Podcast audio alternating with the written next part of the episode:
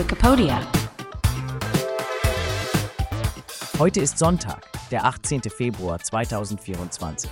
Herzlich willkommen zu einer neuen Wikipedia-Ausgabe. Der heutige Beitrag basiert auf dem Wikipedia-Artikel Amelius Gentilianus. Wie immer wird der Podcast von einer KI generiert und vorgetragen. Viel Spaß beim Zuhören.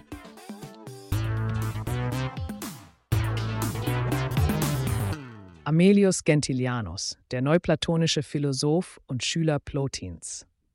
Willkommen, liebe Zuhörerinnen und Zuhörer, zu unserem heutigen Podcast, in dem wir die interessante Geschichte von Amelius Gentilianus entdecken, einer Persönlichkeit aus der antiken Philosophie, die ihr vielleicht noch nicht kennt. Seid ihr bereit, mehr über diesen geheimnisvollen Denker zu erfahren? Lasst uns zunächst in die spätantike Zeit reisen, genauer gesagt ins dritte Jahrhundert nach Christus. In dieser Epoche blühte in Rom und anderen Teilen des römischen Reichs die neuplatonische Philosophie.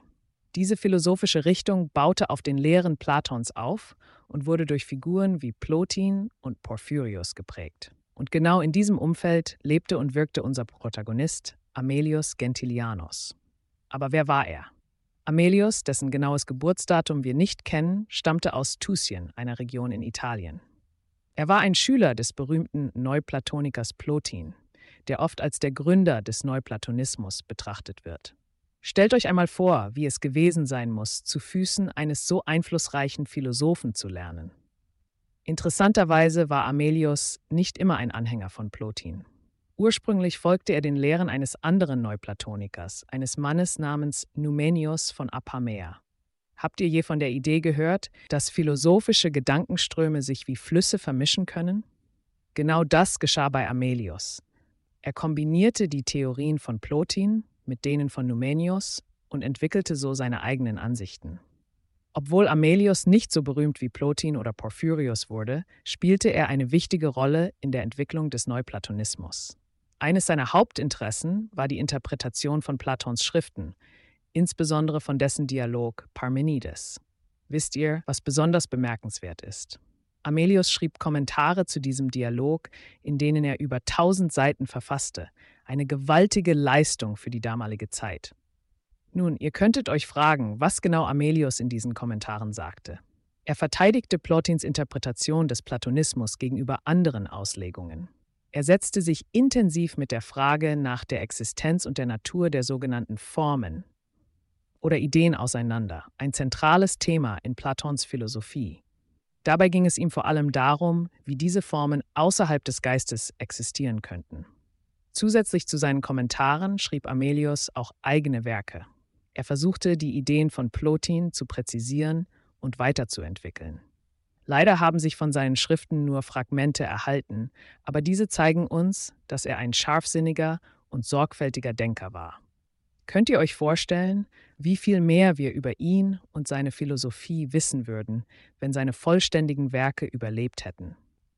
Obwohl Amelius anscheinend keine eigene Schule gründete und keine große Schüleranzahl nachweisen kann, war sein Einfluss dennoch nicht unbedeutend.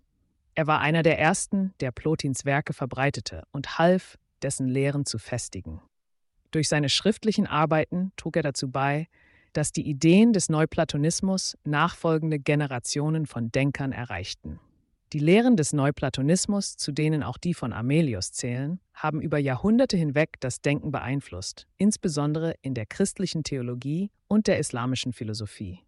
Stellt euch einmal vor, wie die Ideen eines antiken Philosophen so vielfältige Kulturen und Epochen überdauern konnten. Zum Schluss unserer Reise durch das Leben und Wirken von Amelius Gentilianus ist es faszinierend zu beobachten, wie die antike Philosophie uns immer noch inspirieren kann. Amelius mag zwar nicht so bekannt sein wie einige seiner Zeitgenossen, doch seine Arbeit als Interpret, Verfeinerer und Übermittler philosophischer Gedanken zeugt von seinem wichtigen Beitrag zur Geschichte des Denkens. Wir hoffen, ihr habt nun einen kleinen Einblick in das Leben und Schaffen des Amelius Gentilianus bekommen und seid vielleicht sogar neugierig geworden, selbst etwas mehr über die neuplatonische Philosophie zu erfahren. Es zeigt uns, dass jede Stimme, auch wenn sie aus der Ferne der Geschichte zu uns dringt, die Kraft hat, unseren Geist zu bereichern und uns zum Nachdenken anzuregen.